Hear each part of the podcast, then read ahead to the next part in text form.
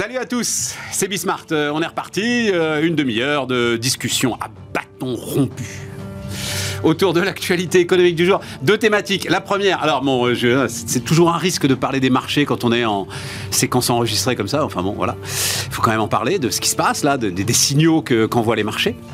Euh, donc euh, on va parler de ça. Et puis ensuite c'est le, tsunami, la lame de fond de, de GPT qui euh, s'installe dans l'entreprise, de l'intelligence artificielle qui s'installe dans l'entreprise. Donc on va recevoir un entrepreneur qui veut surfer sur le tsunami. Toujours dangereux quand même hein, de surfer sur un tsunami. C'est parti, c'est Bismart.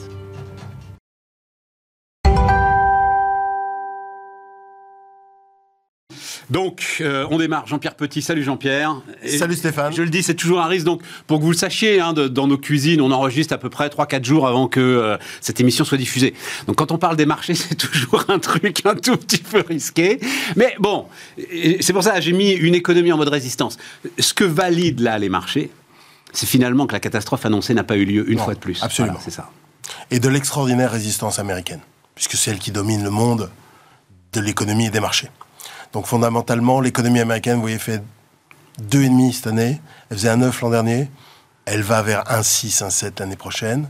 Tu parles de taux de croissance, là. Taux de croissance. Donc elle fait 2, malgré l'accumulation des chocs négatifs. Enfin, je veux dire, le choc inflationniste le plus important depuis 40 ans, le resserrement monétaire le plus important depuis 40 ans, une guerre en Europe, euh, zéro Covid en Chine, euh, une mini-crise bancaire au printemps dernier. Et voilà, elle est capable de faire deux. Ouais, 2000 euh, milliards de... Enfin, si on, si on agrège le plan infrastructure et, euh, ce qui est en train de devenir l'IRA... Oui, mais elle rajoute, je rajoute 2000 milliards déversés sur trois ans. Là. Oui, mais ça, ça augmente la croissance potentielle future, les infras. Ah, mais ça, L'intelligence... Enfin, la, tech, on va dire. La tech et euh, la transition énergétique. Enfin, la transition énergétique, c'est un peu plus compliqué, mais disons que ça ajoute du potentiel de croissance. Voilà. Et donc, ils ont raison de le faire. Tu es d'accord avec moi Le truc le plus important de la semaine, euh, c'est euh, cette étude. Ah, je ne sais plus quel euh, cabinet de conseil sur les investissements industriels dans le monde.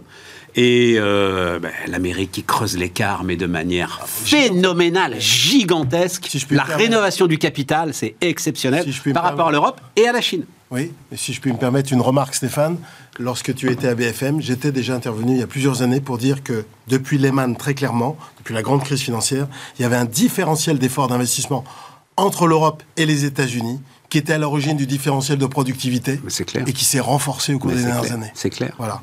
Et donc, euh, et la productivité, c'est la clé pour le développement.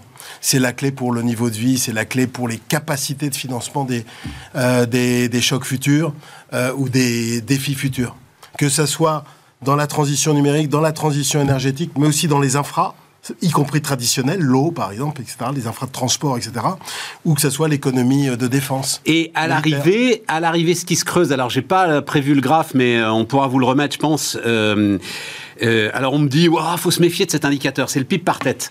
C'est euh, l'économiste Étienne Vasmer qui était venu, je ne sais pas si vous vous en souvenez, euh, l'année dernière, nous parler, mais, c'est un effondrement en fait, hein, auquel on assiste en Europe par rapport ah, à la croissance permanente des États-Unis sur le PIB par tête. Alors ok, alors je ne sais pas ce que tu en penses toi en tant qu'économiste, c'est un indicateur un peu compliqué, mais enfin bon, quand tu te retrouves sur un tel différentiel, c'est vraiment... Mais tout, c'est ça, ta thèse depuis très longtemps, ah, Jean-Pierre. Toi, tu mets l'euro là-dedans.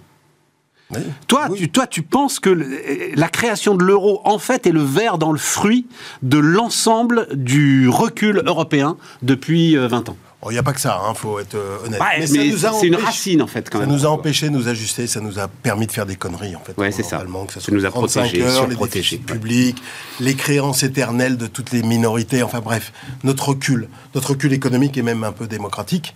Euh, qu'on a constaté depuis euh, tant d'années. Il n'y a pas que ça, hein. il y, a, toute une série d'autres facteurs. Mais c'est vrai que l'Europe, l'Europe a joué plutôt un rôle euh, défavorable. Hein, dans la... Souviens-toi, tu disais japonisation de l'Europe. Oui, mais c'est ce qu'on a vu.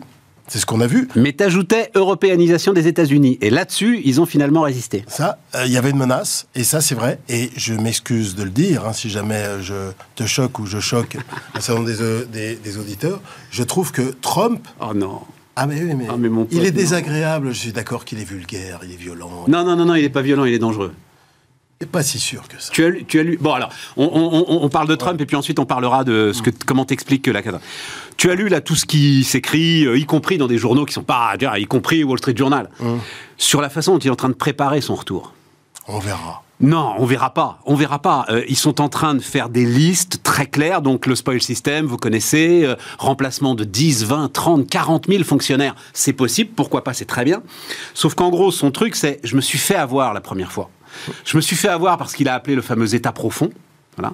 Cette fois-ci, Oui, ah. cette fois-ci, ça ne marchera pas. Cette fois-ci, tous les mecs qui seront autour de moi seront des Trumpistes absolus. Ce sera Steve Bannon puissance 10. Euh, euh, L'esprit de revanche pour gérer la première puissance du monde, ça va être chaud. C'est pas nécessairement l'esprit de revanche, c'est la nécessité de l'efficacité. Les démocraties reculent parce qu'elles sont impuissantes. Je suis désolé d'avoir à le dire, pour résoudre toute une série de challenges qui, sui- qui, qui se présentent à elles pour aujourd'hui et pour les prochaines années, y compris l'Europe vertueuse, soi-disant démocratique libérale, qui ne remplit même pas ses objectifs en termes de réduction des émissions de CO2 et qui nous, qui nous rajoute bureaucratie après, après normes bureaucratiques après normes bureaucratiques, qui est impuissante à gérer un problème aussi bas- basique mais challenging qu'est l'immigration. Pendant 40 ans, elle a menti sur l'immigration. Trump aussi, hein Ah bah non. Totalement impuissant, totalement Ah non, impuissant. ah, suis- Il dit à ses supporters j'ai construit le mur, mais tu parles, c'est une passoire Ah non, son mur, non, et il le sait. je- je- Donc là maintenant, Je le sujet je c'est Je, m'excuse Stéphane parce que j'ai bien regardé les. Ah ben le moi aussi, j'ai bien regardé, j'ai bien regardé. non, il y avait quand même une inflexion des- du nombre d'immigrants. Ah bah. euh, C'est rien. Bah. Non mais alors depuis ça c'est rien, c'est comme c'est comme les relations avec la Chine, il a rien changé, l'écart de commerce ça- extérieur est alors, le plus important que jamais. faudrait savoir. comme enfin tu vois, Faudrait- les écono- une grande majorité, enfin une bonne partie d'économistes nous annonçaient avec Trump en 2016, mais ça va être la cata, le retour du protectionnisme. Et maintenant, on nous dit que ça n'a pas changé grand-chose. Alors, so what? Il est dangereux ou pas dangereux? Faudrait quand même savoir. Non. c'est pas le dire, sujet, c'est je qu'il fait dire, n'importe quoi. Moi, c'est ça. pas- Moi, j'ai pas d'une pas question de dangereux, pas dangereux. C'est que Je le gars est incontrôlable. Ça Là, il va être incontrôlable. Il l'était en 2016. Non. Et je me souviens très bien. Attends, je veux raconter un Je- truc parce que Ouais. comment s'appelait le, le tsar de l'économie qu'il avait nommé? Il avait nommé un, un espèce de tsar de l'économie, Cohn, quelque chose comme ça. hein, Voilà, c'est ça. Et Carlos Ghosn, qui à l'époque était Carlos Ghosn Imperator, avait été voir euh, ce gars-là. Il m'avait raconté. Et donc ce gars-là lui avait raconté que il lui avait dit en gros, avec l'élection, le tremblement de terre a eu lieu. Et que maintenant, on allait maîtriser la bête. Voilà. Il n'y aura plus personne. Il y avait aussi James Mattis au ministère de la Défense. Il n'y aura plus personne pour maîtriser la bête. Je vais te dire une chose. Il a réveillé le monde sur le mercantilisme chinois. Il a secoué l'Europe qui avait bien besoin d'être secouée et qui depuis voit sa faiblesse évidente au niveau mondial. Son manque de souveraineté énergétique, son manque de souveraineté même alimentaire, sanitaire, lui, lui revenir en pleine tronche, si je puis me permettre cette expression. Le manque de souveraineté militaire, qu'est-ce qu'il dit Trump aux Européens à partir de 2017-2018 Mais comment se fait-il que vous, l'Union Européenne, on va dire à 28 avec le Royaume-Uni, hein, vous avez 525 millions d'habitants, moi j'ai 330 millions d'habitants, et je dépense, euh, euh, vous dépensez, vous, en termes militaires, que un tiers de ce que je dépense, soyez un peu responsable avant de nous critiquer. Ouais, là- là, je et, suis- et sur tout le reste. Ils sont où les con- tu, tu vas inviter quelqu'un euh, tout à l'heure de euh, sur l'intelligence artificielle. Ouais. Ils sont où les concepteurs de l'intelligence artificielle? Ils sont où les utilisateurs de l'intelligence artificielle? Ils sont aux États-Unis. Pourquoi on est des gros losers depuis Hmm. tant de décennies? Pourquoi l'Europe, qui soi-disant Tu peux allait- rajouter, tu peux rajouter Moderna et le Covid. Hein Oui, bah bien sûr. non, non, parce Pourquoi que là, là, là, pour le coup, c'est vraiment la méthode Trump qui a sauvé le monde. Mais voilà. qu'est-ce qu'elles disaient les élites européennes euh, au moment de l'acte unique, au moment de Maastricht? Que ça allait nous permettre justement de construire des géants européens qui allaient contester euh, le monopole américain sur toute une série d'industries. On n'a pas arrêté de reculer. Et les démocraties européennes n'arrivent pas à résoudre des problèmes basiques sur les fonctions régaliennes. Mais il, il veut... rem- Le spoil system existe depuis très longtemps. Mais bien sûr, non, non, mais j'ai aucun problème avec et- ça. Et, il, il pense Juste, que pour être efficace, se passer. il, il- pense qu'il y a des forces de résistance. Mais il n'y a pas des forces de résistance dans l'administration française, Non, par exemple, non, mais je- sur la sécurité, et le syndicat de la magistrature dans la justice. Mais alors, mais comment veux-tu que... Non, non, mais moi je jette pas le bébé Voilà. avec l'eau du bain. Le concept d'état profond est un concept très intéressant. Et, et sans doute, euh, par exemple, euh, euh, Mitterrand et la gauche, l'a-t-il, euh, a-t-il dû l'affronter en 81 En l'occurrence, tant mieux. Mais mais, mais, là c'est l'inverse. Parce que le, le, système éducatif en France, la justice en France, le secteur public ultra syndicalisé, ultra syndicalisé, est-ce que c'est pas la principale force qui se heurte à toutes les vérités de réforme structurelle depuis 40 ans en France? Nicolas Sarkozy sort de ce corps, sans doute. Bah voilà. Oui, oui, non mais voilà. Je vais ajouter un truc qui va te faire plaisir, parce que tu, tu, parlais à un moment du CO2. Euh, J'ai vu ça. Donc euh, le, le, le, truc aussi, c'est Trump climato-sceptique. Donc ça, pour le coup, c'est vrai. Son dernier discours, il dit c'est un marché de dupes, voilà. Euh, euh sauf que j'ai vu ce chiffre qui je trouvais très intéressant quand même. Sous donc euh, Biden, les, les, les Américains ont battu leur record de production de pétrole. Oui. pas besoin. Ça, donc, le... ce fameux picoil là, euh, on, on, court derrière le picoil depuis euh, au moins deux ou trois décennies. Bon bah là, c'était 2019 et cet été, ils ont battu le record de production de Je 2019. reviens sur le mercantilisme chinois parce que je m'en souviens très bien en 2016. Moi, je contestais ça.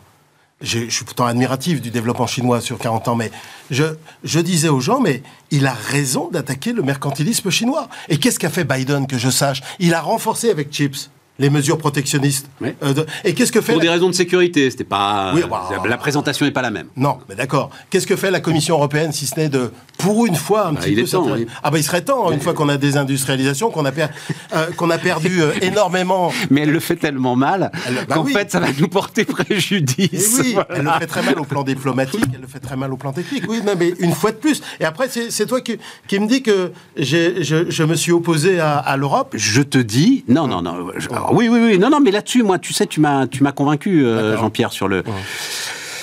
C'est c'est compliqué, mais le C'est sujet de compliqué de revenir c'est- en arrière. C'est c'est ça. C'est compliqué de revenir en arrière. Et surtout, le problème, ça, c'est un, un problème euh, qui m'intéresse beaucoup. C'est c'est que certains sujets te mettent dans un camp auquel tu ne veux pas appartenir. Voilà. Voilà. Et le sujet de l'euro et de la contestation de l'euro aujourd'hui te met dans un camp auquel je refuse absolument d'appartenir. Donc euh, voilà, c'est- un peu ça le, le truc. Non, non, mais euh, on parlait de Trump au départ. Aucun. Enfin. euh, je suis comme toi, moi en 2016, j'avais envie de voir. Hum. Voilà. Euh, simplement là, je t'assure, oh, ça risque d'être quand même.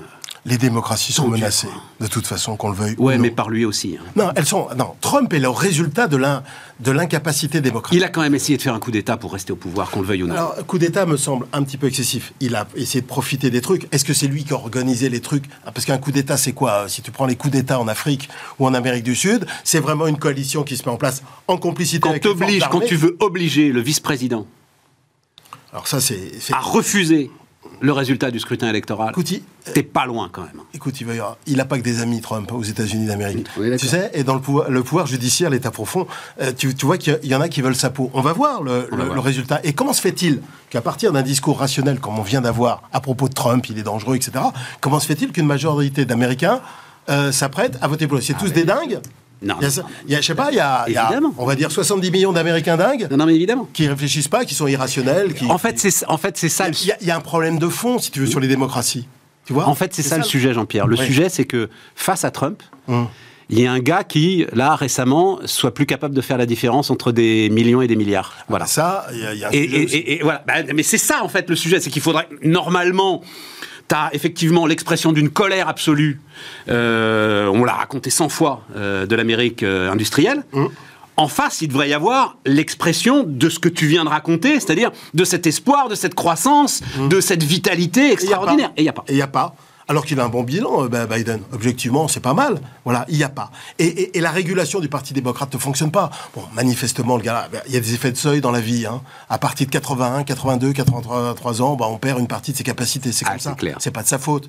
Bon, bah, il y a, il y a un problème sur Biden. Ouais. Le Parti démocrate américain ne fonctionne pas en tant que structure démocratique. Il est incapable de suggérer un autre candidat. Mm. En l'état actuel des choses, dans le discours dominant, alors sauf s'il y avait un accident, etc., on se, on se fait l'idée qu'il y a une fatalité Biden versus Trump. Oui. C'est pas normal. Non. C'est pas normal. Donc la, la démocratie ne fonctionne pas. Et, et, euh, en face, alors non, quand même, revenons parce que une économie en mode résistance.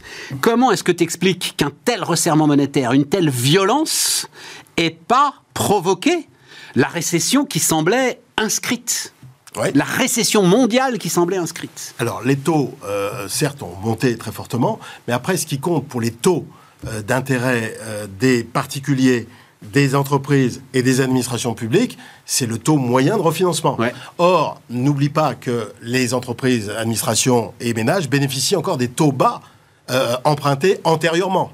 Donc il ne faut pas raisonner hausse des taux euh, instantanée de marché, Des, dégradations immédiates des conditions de financement. Ça va être lissé dans le temps, car la maturité des prêts dans l'ensemble a beaucoup augmenté. Oui, le, que le, niveau de dette, le niveau de dette n'est pas élevé aux États-Unis. Le niveau de dette des ménages est bien en deçà des niveaux records de 2007. Le, niveau des dettes corporate, il n'y a pas eu de bulle de dette corporate, il n'y a pas eu de bulle de dette des ménages au cours des dernières années.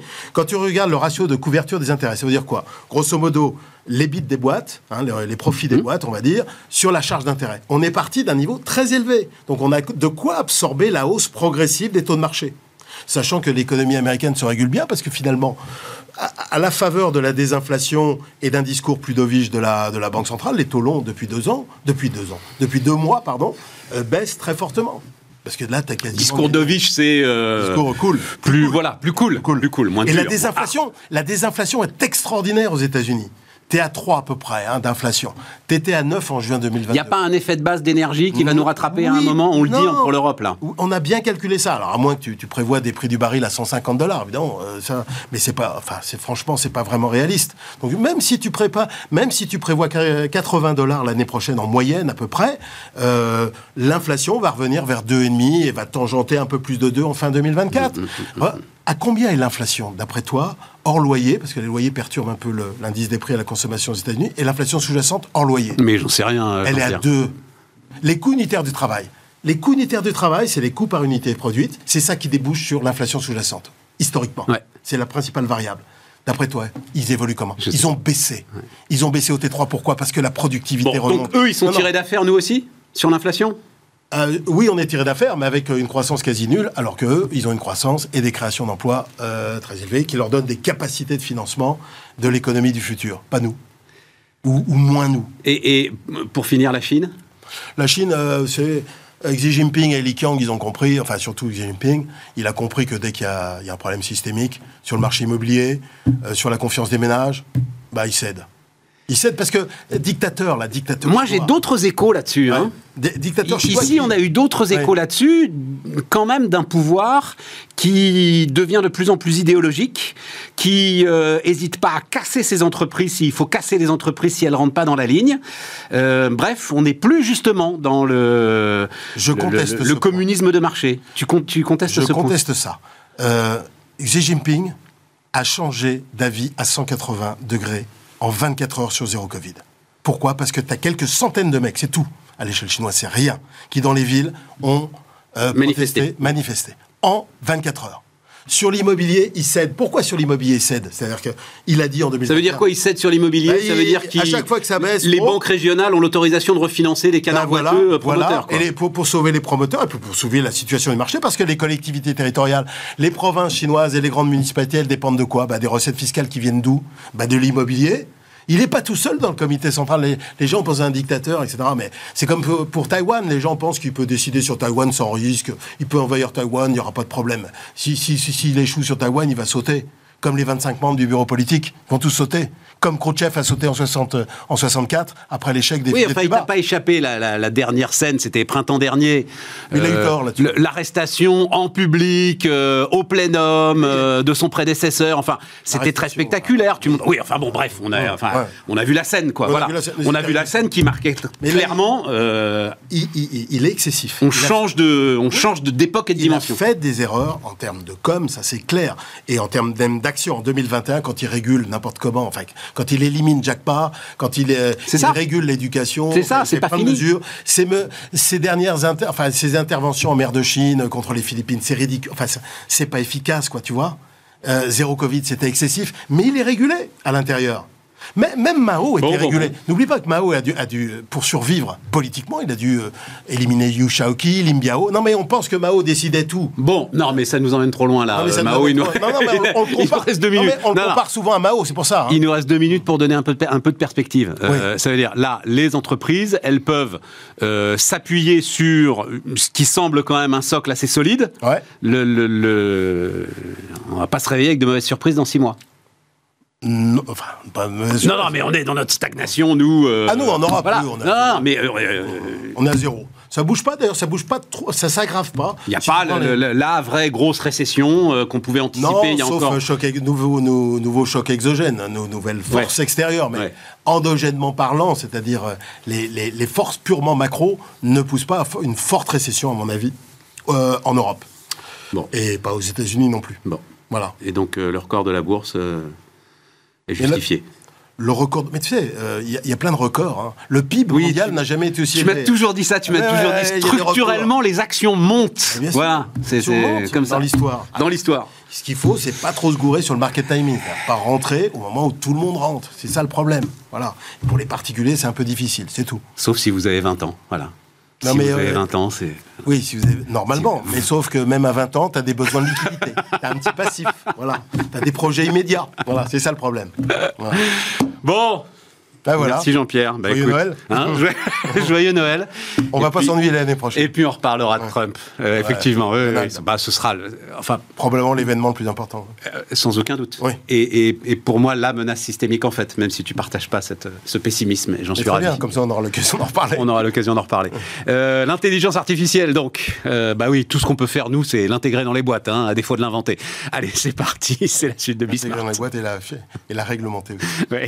et la fiscaliser.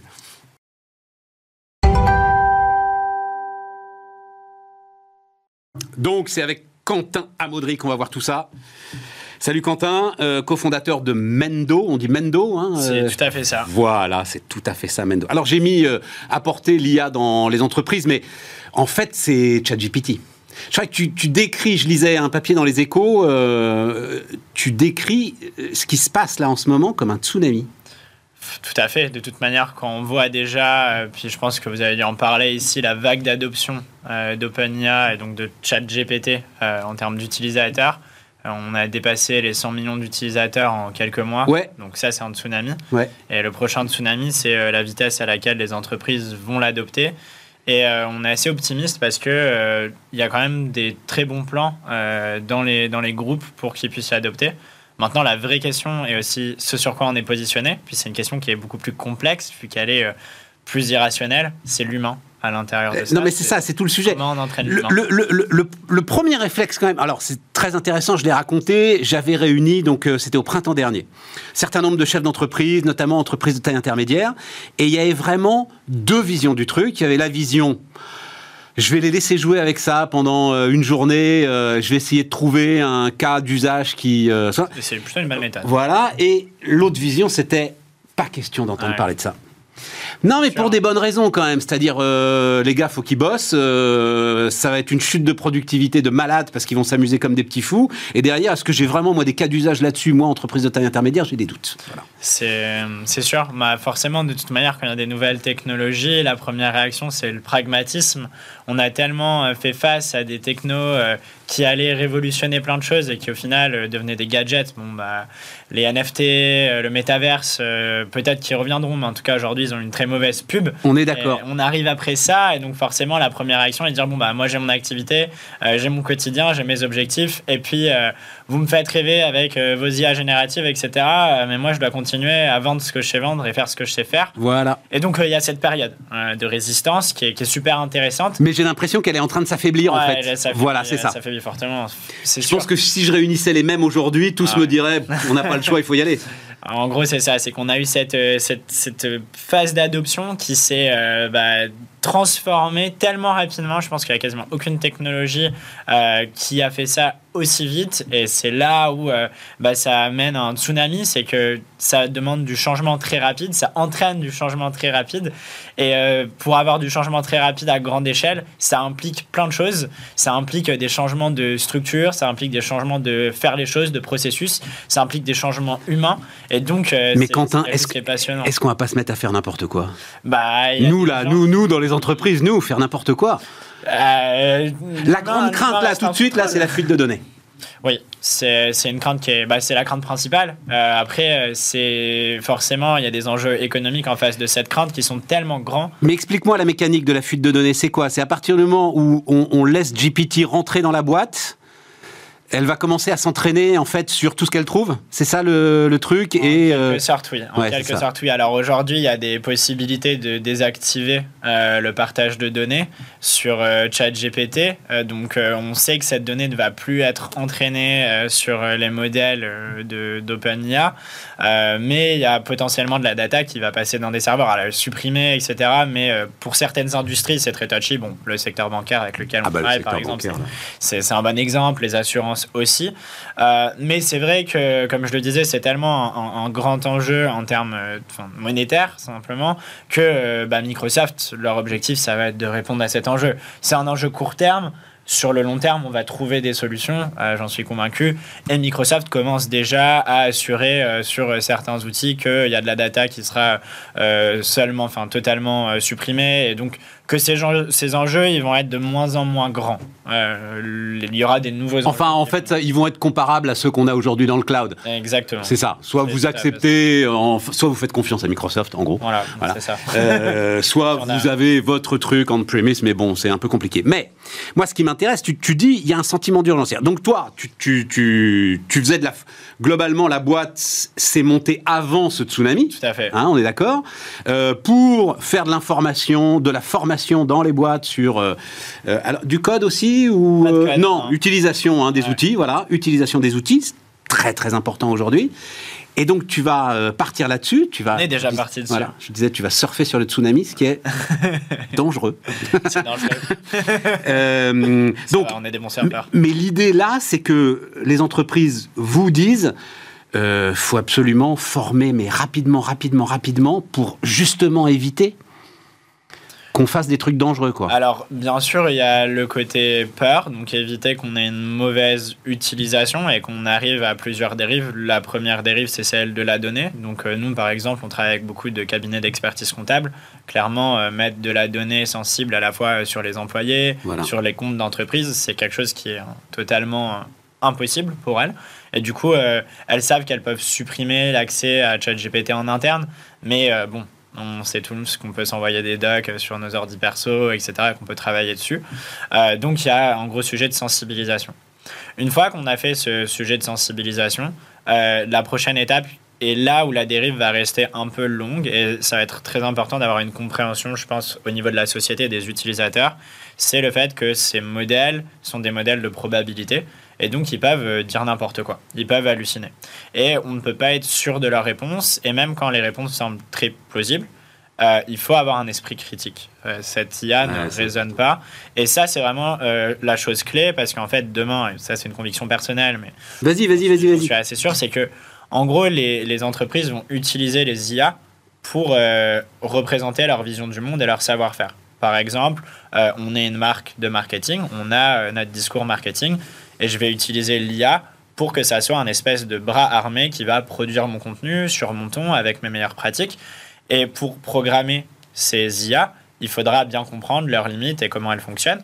Et ça, ça va prendre de l'ampleur dans tous les départements. Vous imaginez bien, en marketing, c'est un gros cas d'usage aujourd'hui, mais demain, ça sera pareil pour le département. Oui, mais là, eux, ils auront des experts. Moi, ce que j'ai compris de Mendo, c'est que toi, tu veux aussi, surtout même, parler en fait aux, aux gars comme moi, aux gars qui, de toute façon, voilà, c'est ça, hein, vont être tentés de l'utiliser pour des petits trucs du quotidien. En fait, euh, dire que les personnes auront des experts, c'est très optimiste parce que des experts de l'IA, euh, il n'y en a pas des centaines de milliers. C'est vrai, c'est vrai. Et par vrai, rapport à l'impact que ça va avoir et le monde que ça va toucher, chaque personne va devoir, euh, bah, comme je le disais, mettre sa vision du monde à l'intérieur de son IA qui va faire entre, en quelque sorte une partie de son travail. Et donc, euh, ça va de- devoir venir des- des- du métier. Euh, pour se traduire dans la réalité. Et du coup, le, le sujet de former et de faire comprendre au métier est clé. Sinon, bah, on le voit déjà, il y a ce gros disconnect entre la tech et les métiers. Puis les, mé- les- la tech va pondre des projets qui semblent révolutionnaires, mais en fait, les métiers vont jamais s'en servir. Et l'avantage de l'IA, c'est que ça permet aux métiers euh, de faire ça. En fait, c'est ça le truc. C'est alors malheureusement, on est au bout, mais euh, ce que tu viens de décrire là est une situation en fait qu'on rencontre très souvent sur l'IA depuis euh, quelques années. Oui. Et là, tout à coup, on peut saisir presque physiquement C'est tout à fait ça. la puissance et le potentiel.